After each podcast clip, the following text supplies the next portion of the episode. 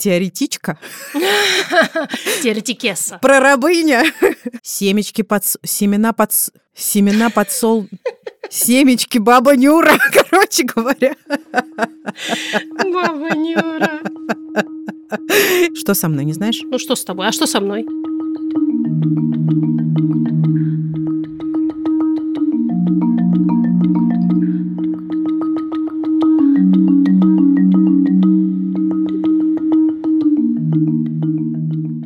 Всем привет! Здравствуйте, дорогие! Подкаст «Никакого правильной студии либо-либо» снова в ваших ушах. Также в ваших ушах мы, несовершенство и неидеальность российского подкастинга, Ксения Красильникова. И Маша Карновичева. А почему мы так представились? Ну, потому что мы такие вот неидеальные и несовершенные, что даже не смогли придумать никакого лучшего представления. Очень короткая телега о том, что мы несколько подустали получать поток цивилизованно, назовем это, критических комментариев. Еще раз постулируем неидеальность и несовершенство.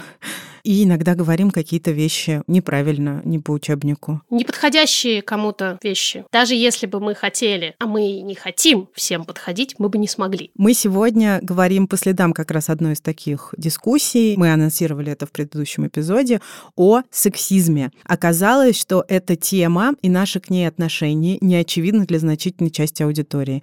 Мы очень этому удивились, и нам бы, честно говоря, не пришло в голову записывать эпизод про сексизм, потому что как раз нам кажется, что это более или менее понятная значительной части нашей аудитории штука, но оказалось, тема востребована. А, кстати, когда мы в ней покопались, мы сами там обнаружили много интересного. Угу. Мы говорим о сексизме и обратном сексизме.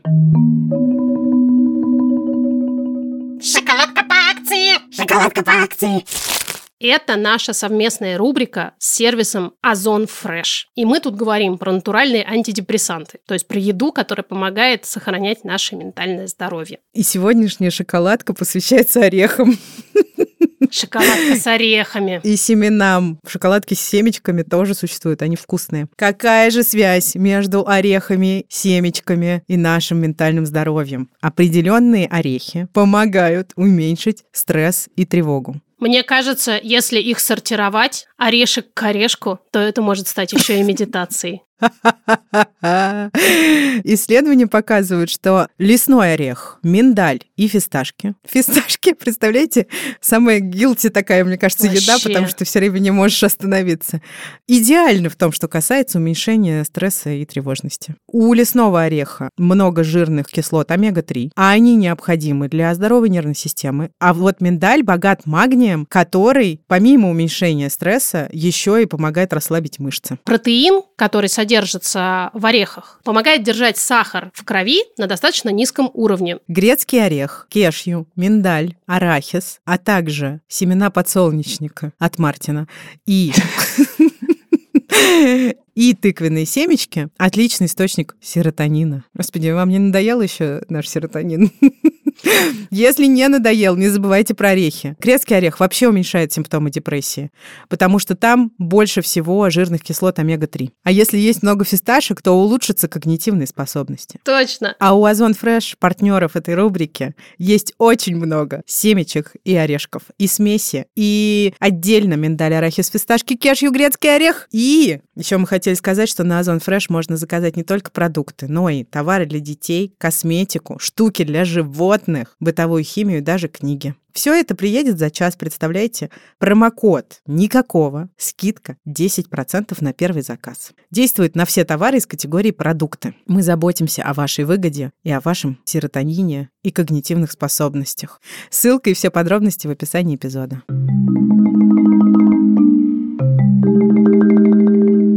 Мы решили построить этот эпизод немножко не так, как обычно, и поставить ваши истории практически в самом начале. Потому что, когда мы попросили рассказать нам в голосовых сообщениях ваши истории о сексизме, их пришло очень много, больше 80, что, кстати, тоже свидетельствует о масштабе проблемы. Также мы попросили некоторых мужчин, которые участвовали в дискуссии в телеграм-канале, прислать нам тоже голосовые сообщения с примерами обратного сексизма, существование которого они достаточно отчаянно защищали. Написали в переписке. Но мы не получили ни одного, поэтому такое небольшое редакторское решение поставить войсы про сексизм, который, безусловно, существует в смысле в отношении женщин, в самое начало, потому что про обратный сексизм у нас войсов нет. Итак, слово «сексизм» придумали представители второй волны феминизма в США. Вторая волна феминизма поднялась и накрыла общество в конце 60-х годов 20 века. Это слово «сексизм» имела в виду конкретно систематическую дискриминацию женщин. И социологи, что тогда, что сейчас, наблюдают эту систематическую дискриминацию в огромном количестве ситуаций и примеров. Опять же, 80 войсов. Через какое-то время термин сексизм стал использоваться как синоним гендерных стереотипов вообще. Гендерные стереотипы — это штука, которая действительно распространяется на людей примерно любого гендера. Но социологи, и мы сейчас говорим именно о социологах, а не о чьих-то мнениях, исследованиях до сих пор не обнаружили никакой существенной дискриминации мужчин женщинами. Значительная часть нашего эпизода будет посвящена ровно этой теме, а пока послушаем немножко, всего шесть штук ваших историй. Как всегда, спасибо вам за них. Я как водитель вижу сексизм каждый день, каждый день. Я такой дерзкий очень водитель э, из серии, там, я могу, если что, выйти разборки устроить и предложить ГИБДД съездить и так далее. Очень часто я говорю мужчинам, которые вот просто в наглую подрезают, там, начинают там еще как-то себя безобразно вести, я говорю, дружок, а вот если бы на моем месте был мускулистый мужичара, который мог бы тебе вмазать буквально там за пару секунд выбить челюсть, вот ты бы так же себя вел? Как правило, никто не отвечает. Но практика показывает, что когда со мной на пассажирском сиденье, допустим, муж, э, а я рулю, то почему-то конфликтов намного меньше происходит. Почему? Ну, это, как говорится, загадка. Надо сказать, что мы сознательно не включаем войсы, которые посвящены работе, потому что мы много раз говорили о систематической дискриминации женщин по гендерному признаку в рабочем контексте. Их очень очень много. Это катастрофа. Но мы специально взяли другие немножко примеры. Итак, что нас удивляет в этой истории? Ничего. Абсолютно. Вспоминаю ситуацию своей жизни, когда я не проявляла себя как дерзкая автомобилистка, но мне как-то раз угрожали, что меня сейчас изобьют. Мужчины, естественно, несколько. И это было в дурацкой ситуации, где мы с ними были заперты на односторонней улице. Собственно, они ехали против движения. Угу, я угу. вышла из машины, типа, ребят, мне надо выехать. Вот, а они стали угрожать мне физическим насилием. Да, тоже уверена, что будь на моем месте мужчина, этого бы не произошло. Привет, любимый подкаст. Я ловлю себя на этой мысли регулярно а, в общении со своими родителями. У нас двое, я и брат. И когда у брата родился ребенок, я увидела, насколько по-разному нам впихивают всякие советы про родительство. Если я, как женщина, как мать и дочь, должна была выслушивать просто обо всем, о еде, о горшке, о памперсах э, и так далее советы, то у брата было все гораздо проще, и всегда это касалось того, что, ну, как бы, ну, он же отец, он не мать, поэтому, как бы, это вопрос невестки, а невестка — это уже, как бы, ну, не их дочь, и что им ее чмурить, так сказать. Еще, мне кажется, многие встречались с этим у докторов, то есть, ну, как только ты мамочка с ребенком, тебя там могут э, просто, не знаю, раздавить токсичностью и ехидством, а если туда сходит папа с ребенком, я думаю, что половина тех текстов доктора точно им не скажут. Да, я думаю, что жена брата как следует получала эту порцию от своих родителей. Видимо, таким образом достигается какой-то баланс в этом вопросе. Но вообще, да, я не могу себе даже представить ситуацию, в которой отца, особенно вовлеченного отца, стали бы действительно поучать, как ему делать то или иное действие с ребенком, потому что, ну, он же делает, господи, не испугните, не трогайте. Про врачей, конечно, тоже нельзя не согласиться. Все так, эта штука вполне систематическая. Здравствуйте, дорогой подкаст «Никакого правильно». Я работала в Норильском никеле на обогатительной фабрике. На обогатительной фабрике руду перерабатывают. Так, извините, это моя дочка. И там был такой длинный транспортер, который поворачивал. И вместе поворота руда все время просыпалась. И там постоянно стояли два сотрудника, которые должны были эту руду закидывать обратно на транспортер. Вот такая была у них работа. Там было шумно, пыльно, грязно. И стояли там всегда с этими лопатами две женщины. В какой-то момент я спросила руководителя цеха, начальника цеха, почему там женщины всегда стоят. Он сказал, что мужчины там не выдерживают, потому что мужчина будет работать, пока не устанет, а женщина будет работать, пока не упадет. Великолепно, правда? Это просто гимн. Это надо писать каждой женщине в трудовую книжку. А интересно это получается сочетание, согласись. Наверняка, если поговорить с этим человеком дальше, он начнет тебе рассказывать о женской мудрости, нежности, слабости да. и прочем предназначении. Правда же?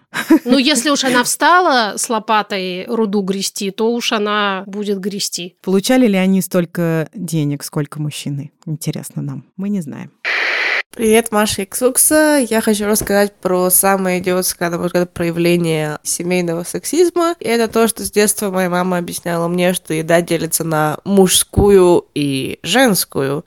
И женщинам ни в коем случае нельзя есть мужскую еду, иначе они будут, о боже, как мужчины. Я помню, мы были в отпуске в каком-то отеле или гестхаусе, и там были вечером сосиски, мне кажется, жареная картошка, и я, будучи ребенком, просто была в восторге от этого, что, о боже, тут есть сосиски, их можно есть, их можно брать. И когда я начала их себе накладывать, а, мама подошла сзади и говорит мне, что это мужская еда. Ты ешь как мужик. Знаете, еда делится на мужскую и женскую.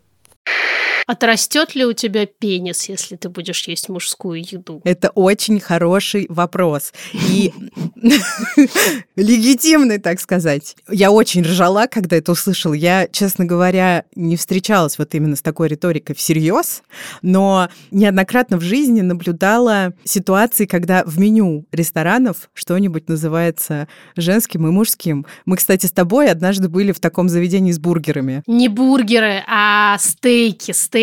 Мы еще даже попытались почелленджить официанта и позадавать ему вопрос, в чем же, интересно, разница. Но мужской стейк, он такой прям стейк. А женский стейк, ну, он такой тоненький, небольшой такой, понимаете, воздушный практически. Практически не мясо. Ну, вот так вот. Интересно, сказали ли бы эти родители своему сыну, будь у них сын, что ему нельзя есть, не знаю что, безе.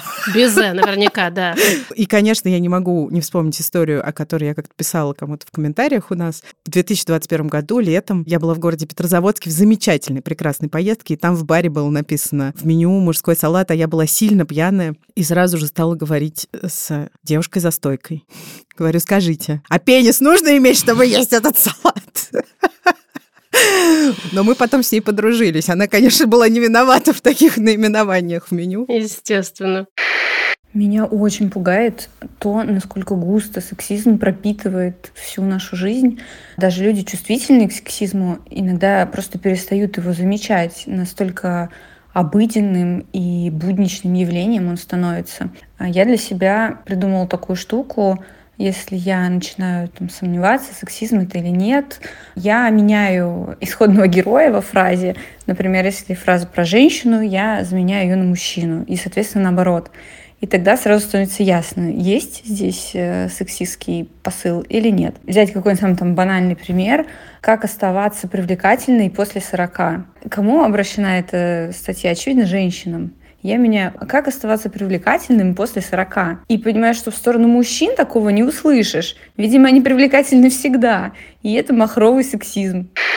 Дорогие мужчины, особенно те, кто писал нам в комментариях, но отказались записать войс или просто тихонько пропали из диалогов, пожалуйста, попробуйте так поэкспериментировать. Это гениальный совершенно лайфхак. Очень простой. Открывает глаза на многое. Классно, что мы это упомянули. Я считаю, что это супер важно.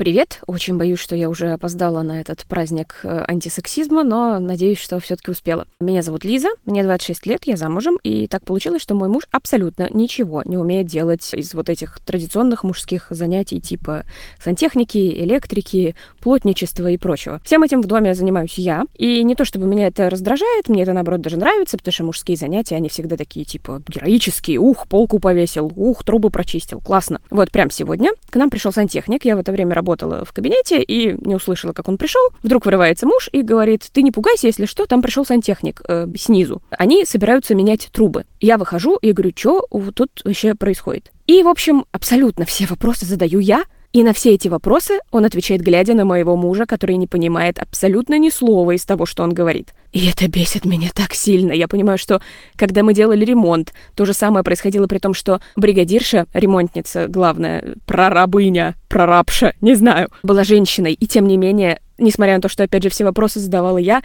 все задачи давала я, всегда они смотрят на мужчину. Благодарим вас за то, что вы обогатили наш словарный запас словом «прорабыня» отдельно. Да, коллеги, вот так вот. У кого еще какие сомнения? Выкладывайте их, так сказать, на стол переговоров. Это вообще какая-то отдельная штука, конечно, бытово-строительной сфере она наиболее заметна, но вообще есть удивительный феномен, когда ты, женщина, разговариваешь с мужчиной, а он, мужчина, отвечает твоему спутнику или твоему партнеру, твоему мужу, который рядом стоит. То есть вы как будто бы общаетесь через какого-то странного посредника. Он не может уложить в своей голове, что вот то, что он слышит, вот этот женский голос, который рассуждает что-то там про трубы и, я не знаю, ключ на 8, это женский голос, который исходит из этой конкретной женщины. Мне наверное, кажется, что это какое-то чревовещательство просто, и на самом деле разговаривать с мужиком нужно, естественно. И еще раз скажу, что за кадром, точнее, за дорожкой остались истории про работу, истории про учебу, где преподаватели говорили о том, что по закону женщинам нельзя работать, истории про то, как при разводе женщина должна прощать мужчину, а мужчина не должен прощать изменившую жену. История о том, как отказывают в рабочих проектах. История о том, как женщины-музыкантки сказали, что все отлично, но нужно купить красное платье и прочее. На вот этой истории с красным платьем очень классно ложится лайфхак с э, заменой главного героя. Просто представьте себе условного руководителя ансамбля, который говорит мужику, слушай, ну все, конечно, хорошо, играл хорошо, вопросов нет, но смокинг нужно как-то, знаешь, поярче и пообтягивающее носить. На тебя же женщины приходят смотреть в конце концов. Мы в консерватории или где? Сразу как-то вся абсурдность э, вылезает на поверхность. Ровно эту мысль в этой истории ее рассказчица нам и преподнесла. Действительно, было бы любопытно. Мы с Машей не ставим под сомнение тот факт, что сексизм, то есть систематическая дискриминация женщин, это штука, которая пронизана вся наша жизнь. С ним сталкивается абсолютно каждая, даже если она думает, что не сталкивается с ним. Есть предписания, нормы и прочие стереотипы о том, как должны себя вести женщины, и наказания, скажем так, от мира, которые они получают, если этим нормам не соответствуют. С самого разнообразного толка. И если все это суммировать, то женщину приходится преодолевать в течение жизни огромное количество препятствий, про которые мужчины не знают. Сукс только что произнесла три слова. Системная дискриминация женщин. Очень важно, что в понятии сексизм с научной точки зрения два ключевых слова – это системная и дискриминация. Заменить слово «женщины» на слово «мужчины» без потери смысла не получится. И мы сейчас объясним, почему. Мужчин общество не дискриминирует системно. Существуют отдельные случаи. Никто с этим не спорит. Но их нельзя назвать дискриминацией ровно потому, что они не являются системными. При этом мы не можем не упомянуть, что есть большое количество источников, в том числе, например, Википедия какая-нибудь, которые определяют сексизм как дискриминацию по гендерному признаку, не уточняя, что это дискриминация в адрес женщин. Постулируя при этом дискуссионность этого вопроса. Существует ли обратный сексизм, то есть сексизм в адрес мужчин? Для того, чтобы погрузиться в эту тему, сделаем маленький шажок назад и поговорим о понятии вообще обратной дискриминации, потому что понятие обратного сексизма – это частный случай обратной дискриминации, которой, опять же, как утверждают многие специалисты, не существует. Хороший социальный пример этого явления, на него очень любят ссылаться люди, которые заявляют о том, что их э, так или иначе дискриминируют, это такое понятие, как квотирование, когда крупные корпорации берут на себя обязательства по трудоустройству определенного процента людей, которые представляют те или иные меньшинства, будь то женщины или, например, люди с не белым цветом кожи. И в киноиндустрии, скажем, кинопремия «Оскар» в какой-то момент тоже взяла на себя подобные обязательства, что вызвало шквал неудовольствия, самых разных обсуждений, насколько это оправдано. Основным контраргументом здесь является идея, что люди получают роли или должности в компаниях не потому, что они могут хорошо выполнять эту работу, а потому что они являются представителями меньшинства, и, соответственно, те люди, которые являются представителями большинства, несмотря на все свои таланты, могут эту позицию не получить. И на все это специалисты, предположительно социологи, отвечают, что отдельные случаи ущемления прав тех или иных представителей того самого большинства существуют. И формально такие случаи могут попасть под определение социального неравноправия. Но если смотреть на развитие общества в целом, то условное квотирование, о котором рассказывала Маша, дает возможность для устойчивого развития того самого равноправия, какой бы дискриминируемой группы людей это ни касалось. Так результаты борьбы за равные права становятся быстрее и заметнее. Например, женщины, мы говорим здесь о сексизме, поэтому это оправдано, да, женщины узнают, что в корпорациях есть квоты на женщин в совете директоров или правлении, и понимают, что для них открываются эти возможности. А потом девочки, которые учатся в школах или девушки, которые учатся в университетах, когда они видят, что существуют женщины, которые занимают очень высокие позиции, или женщины-нобелевские лауреатки, они видят ролевые модели. Мы говорили об этом в эпизоде про женщин в науке. Это один из пунктов, по причине которого женщины не идут в науку. То же самое, кстати, из киноиндустрии. Нашумевший скандал с чернокожей русалочкой был ровно про это. И ходил вирусный, совершенно невероятный ролик про маленьких девочек с небелым цветом кожи, которые видят Ариэль с небелым цветом кожи и абсолютно по-детски невероятно офигевают. Я другого не могу слова подобрать. И говорят, это же я. Yeah, she's brown like you. She's like me. She's like me. She's like me. У меня даже сейчас мурашки по коже от Да. того, насколько это важно. И когда я вижу этих маленьких девочек, все остальные рассказы про то, что это абсурд, что русалочка не может быть чернокожей, в моем личном мире идут далеко и надолго. А там, причем в этом ролике были девочки, мне кажется, от трех лет. Да, совсем малышки. Они испытывали уже такую дикую радость, потому что они понимали, что мир не повернут к ним лицом. То есть они уже к этому возрасту Да. впитали огромное количество стереотипов. Вот насколько это показательно.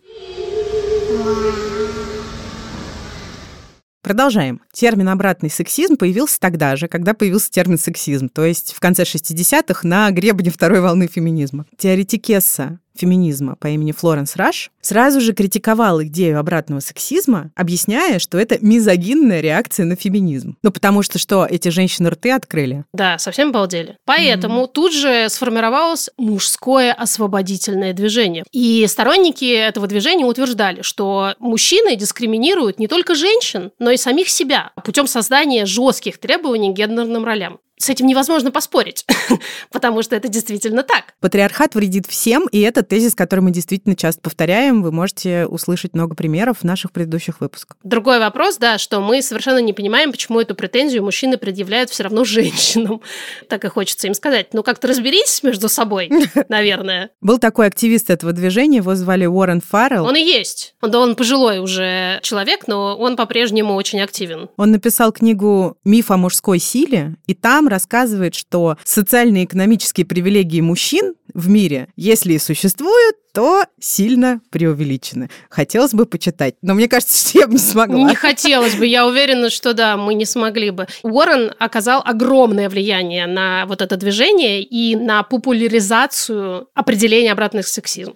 Спасибо ему большое, нет. Но были и другие исследователи. Спасибо. Причем и мужчины среди них встречались, представляете? И утверждали они, что само понятие обратного сексизма бессмысленно, поскольку, хотя в мире и есть отдельные примеры ущемления прав мужчин, сколько раз мы это уже повторили, и даже есть предвзятое отношение женщин по отношению к мужчинам. Мы такие истории тоже знаем, и более того, нам активно о них писали, когда эта дискуссия в нашем телеграм-канале впервые появилась. Но все это не имеет никакой институциональной поддержки внутри общественной системы. То есть никакой, если проще говорить, систематической базы. Если еще проще, то у женщин до сих пор нет и вообще-то не предвидится ни в каком обозримом будущем ни достаточного количества власти, ни достаточного количества денег для того, чтобы системно угнетать мужчин. Даже если бы женщины этого хотели. А что еще говорят ученые? Они говорят, что сексизм, как понятие, предполагает наличие у угнетающей группы, в данном случае мужчин, основных ресурсов власти.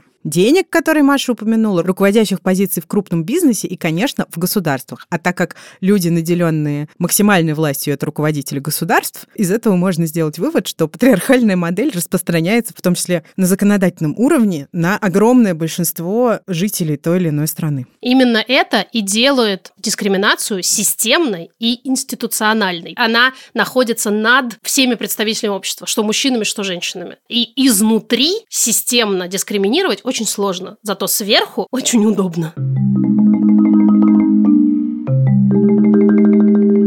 Партнер этого эпизода – сервис персонализированного шопинга Коллаб. Вы уже и так наверняка поняли, но мы все равно скажем, что каждый бокс от Коллаб собирается специально под ваш вкус, а также под ваши желания и предпочтения. И чтобы такой бокс с одеждой получить, по магазинам ходить вовсе не нужно. И если вы из тех людей, у которых эта перспектива вызывает отчаяние, вам подходит коллаб особенно. Даже по сайтам лазить не нужно. Ох, бывало это в моей жизни подолгу. У вас будут готовые комплекты, которые стилисты коллаб подберут так, чтобы они не пылились где-нибудь в углу шкафа, а вы носили и получали удовольствие. А особенно классно, что вместе с коллаб можно одеть не только себя, но и мужчин и детей, если вы хотите этим заниматься. Представляете, можно получить коробку с подборкой образов, где все уже сочетается между собой, и в том числе по функционалу, не только визуально. Не придется таскать с собой ребеночка по этажам торговых центров. А если у вас еще, например, высокочувствительный ребеночек, как у нас с Ксуксой, то это, скажем мы вам, большой подарок. Мне иногда даже немножко стыдно в этом признаваться, но для меня очень важно, чтобы Алёша был красиво, в моем понимании, одет. Ой, у меня то же самое. Мне это сильно повышает настроение. Не знаю, как он будет одеваться, когда он вырастет, но пока за его гардероб отвечаю я, я действительно уделяю этому внимание. И вот клянусь вам, господи, если бы мне кто-то сейчас прислал коробку, в которой было бы все уже готово и подобрано, я бы просто обняла эту коробку и рыдала бы два часа, а потом бы пошла радоваться жизни. В анкете коллаб можно указать, какой бюджет у вас есть на покупки, чтобы не оказалось так, что вам предложат варианты, значительно превышающие ту сумму, которую вы можете потратить на одежду. Стилисты коллаб собирают образы из ассортимента аутлета, где есть скидки на одежду до 80%, поэтому получится бюджетно. А сама консультация стилиста при этом стоит 899 рублей. А все подробности в описании эпизода. Какой у нас исчерпывающий эпизодик. Потому что сейчас мы пройдемся по примерам ущемления прав мужчин. Эти примеры существуют в общественном дискурсе. И эти примеры в нас кидали, когда мы вели дискуссию в комментариях в Телеграм-канале. Я еще раз скажу, что их тогда было больше 700. Мы их закрыли, они из-за этого удалились. И там еще по этому поводу было много возмущения. Итак, примеры ущемления прав мужчин. Короткий тезис. Все эти примеры порождение того же самого патриархата, то есть доминирование мужчин почти в любом обществе.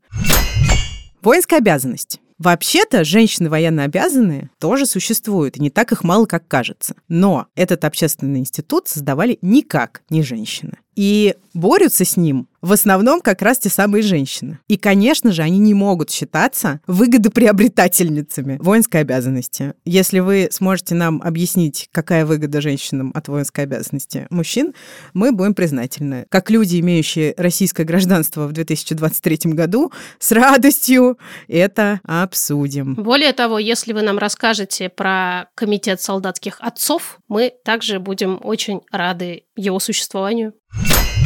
Условия тюремного заключения – это тоже еще один поинт, который яростно в этой дискуссии пытался защищать один из моих собеседников. Он мне рассказал, я действительно не знала об этом, что по законодательству Российской Федерации женщина не может быть приговорена к пожизненному заключению или смертной казни, которая вообще-то все еще существует, она не отменена в Российской Федерации, просто на нее наложен мораторий. И хотя формально это является нарушением конституционного принципа равноправия полов, это имеет все те же корни – экономические и социальные основы патриархата. Государству, то есть фактически мужчинам, выгодно не сажать женщин навсегда.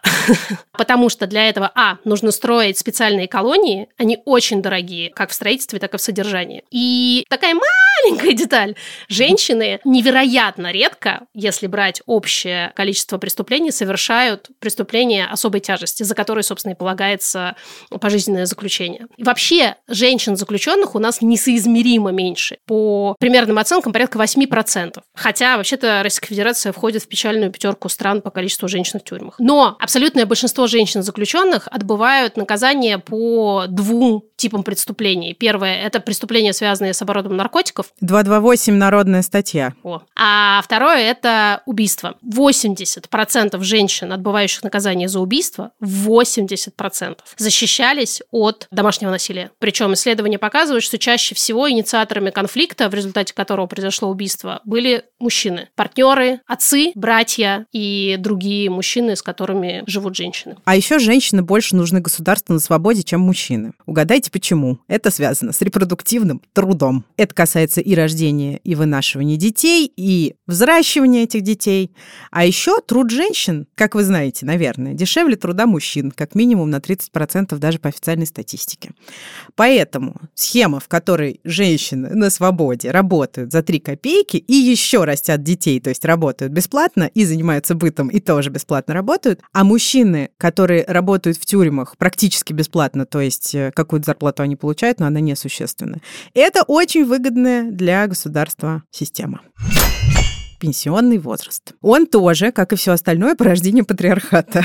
Сорян, ребят, мы тут как бы будем прям по каждому пункту. Не потому, что да. нам очень хочется. У женщин пенсионный возраст наступает раньше, потому что чем они становятся старше, тем их больше дискриминируют в профессиональной среде. То есть связка эйджизм и сексизм очень распространена. Опять же выступает вперед репродуктивная работа из-за декрета, больничных с детьми, и прочих подобных препятствий государству гораздо проще отправить женщин в утиль пораньше, чем мужчин, чем обучать их, интегрировать и давать им возможность продолжать карьеру после условно 40 или 60 лет.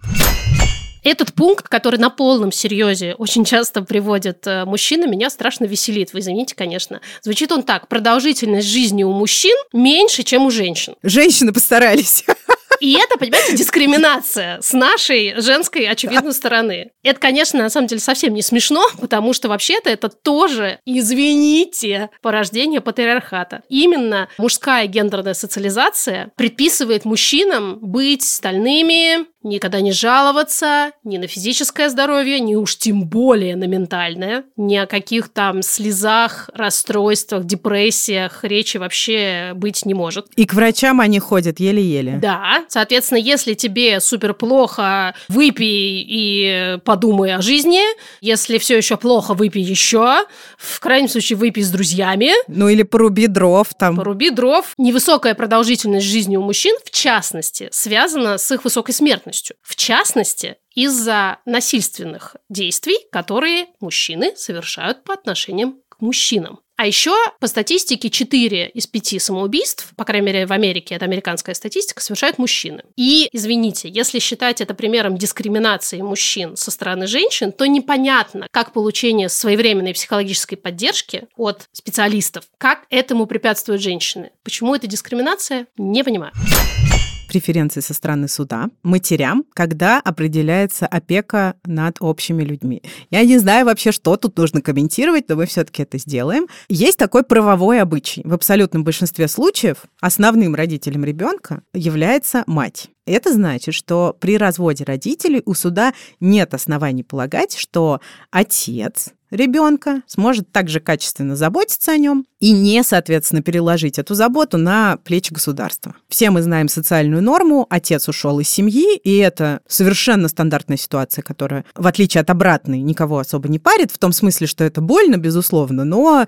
никто не удивляется да, в такой ситуации. Значит, отец по умолчанию гораздо менее надежен, чем мать, потому что мать уйдет из семьи в куда меньшем количестве случаев, и это тоже патриархальная норма, которая существует в обществе.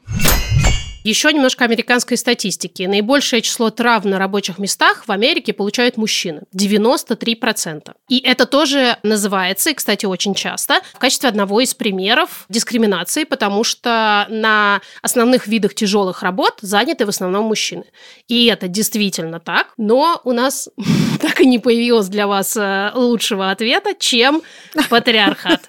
Потому что, например, в Российской Федерации список запрещенных для женщин профессий регулярно пытаются оспорить, и, кстати, очень часто преуспевают в этом именно женщины. Сейчас, кстати, вышла недавно буквально какая-то новость, что должны были отменить список запрещенных профессий для женщин, а потом то ли вернули, то ли отказались от этой идеи.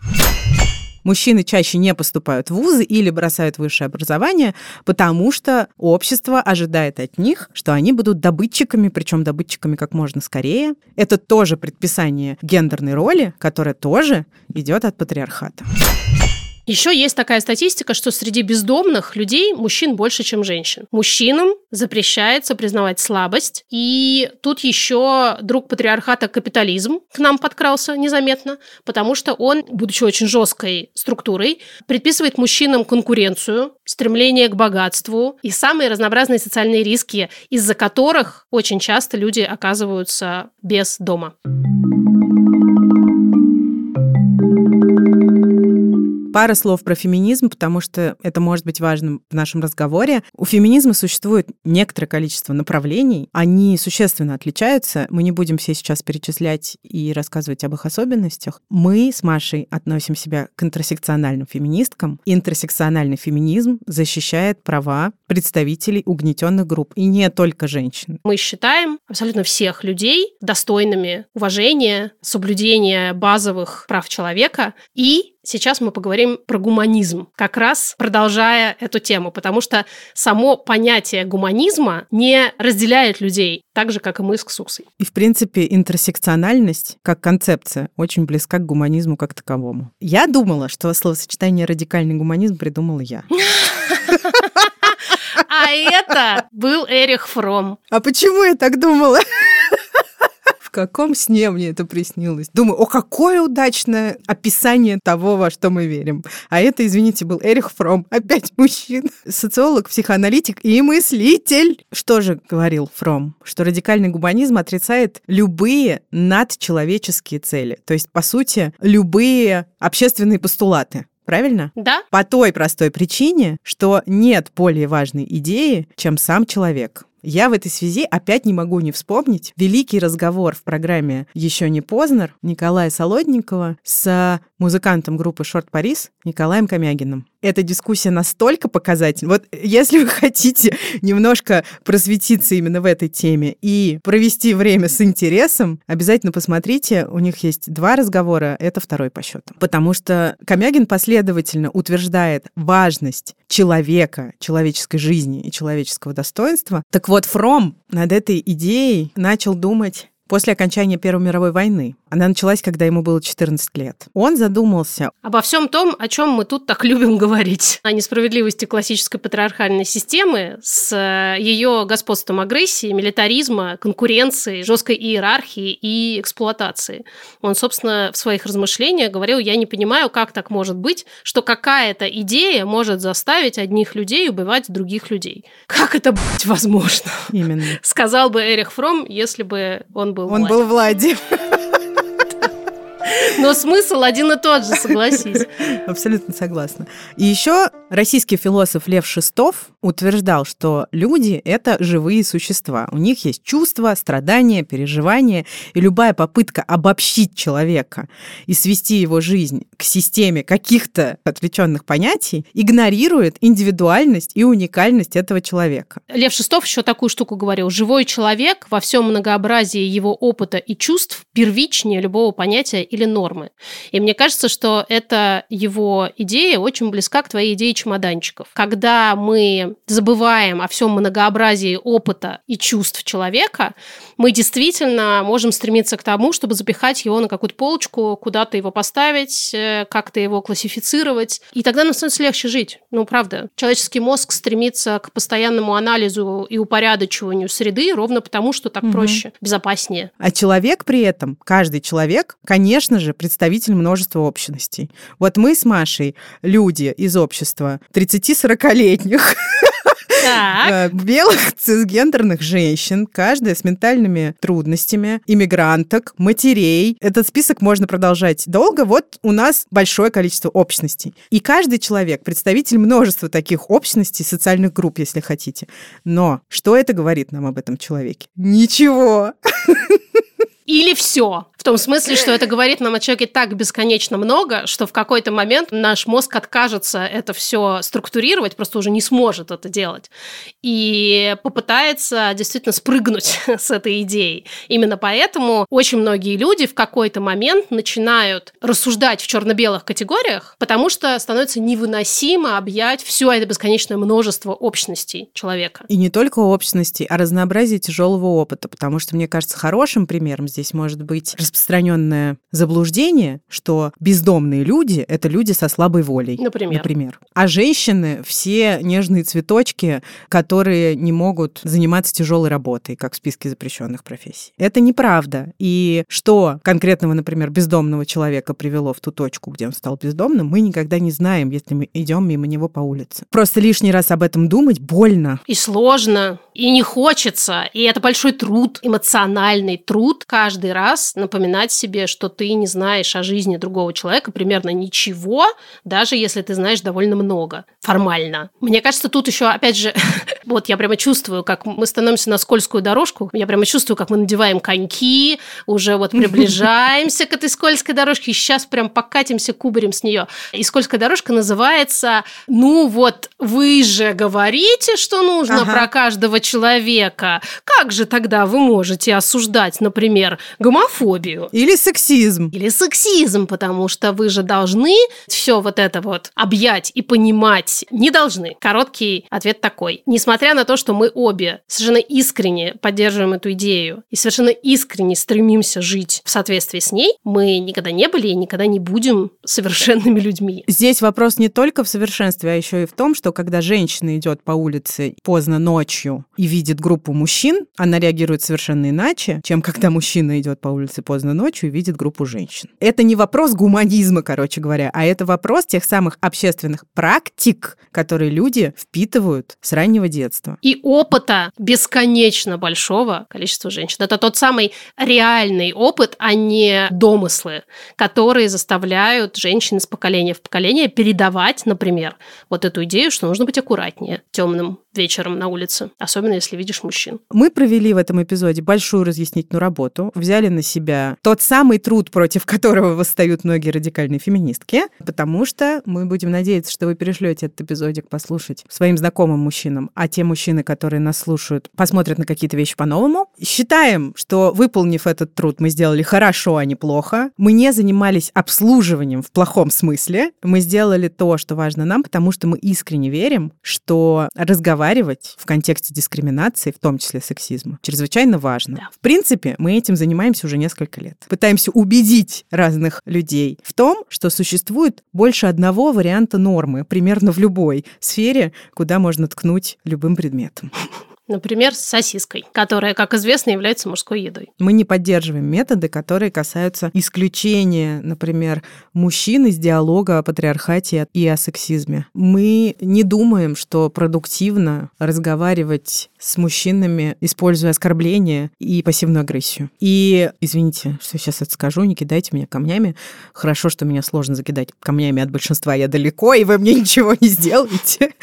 Но мужчины в абсолютном большинстве выросли в этом и пропитаны этим с самого младенчества. Как девочки темнокожие, которые к трем годам уже понимают, что мир к ним повернут жопой.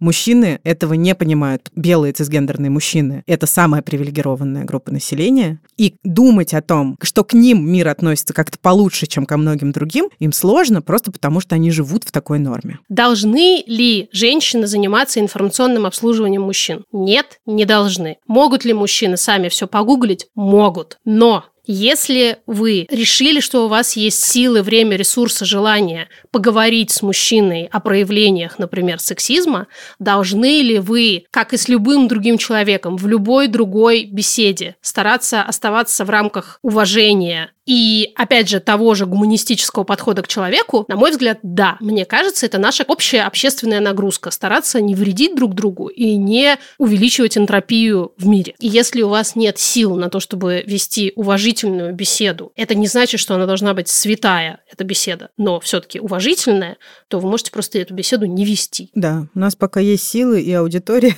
мы этим пользуемся. А, надеемся, что кому-то это было полезно. Мы вас, как всегда, обнимаем. Понимаем, что до того светлого мира, где всего этого добра нет, не доживем. Мгм. Но считаем, что топтать эту дорожку важно. И мы ее с Ксуксой в том числе топчем для своих маленьких сыновей. Помогают нам ее топтать продюсерка Юлия Стреколовская, звукорежиссер и саунд-дизайнер Юра Шустицкий и художница Наташа Полякова, которым мы всегда очень признательны. Как и вам, всем, кто нас все еще слушает и, возможно, с чем-то соглашается, а с чем-то нет. Пожалуйста, поделитесь этим эпизодом с теми, кому он может быть интересен. И с теми, кому он может быть полезен, что может быть еще важнее.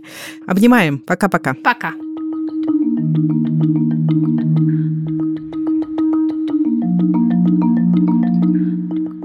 Там даже есть книжка «Не только устала». Ой, Что?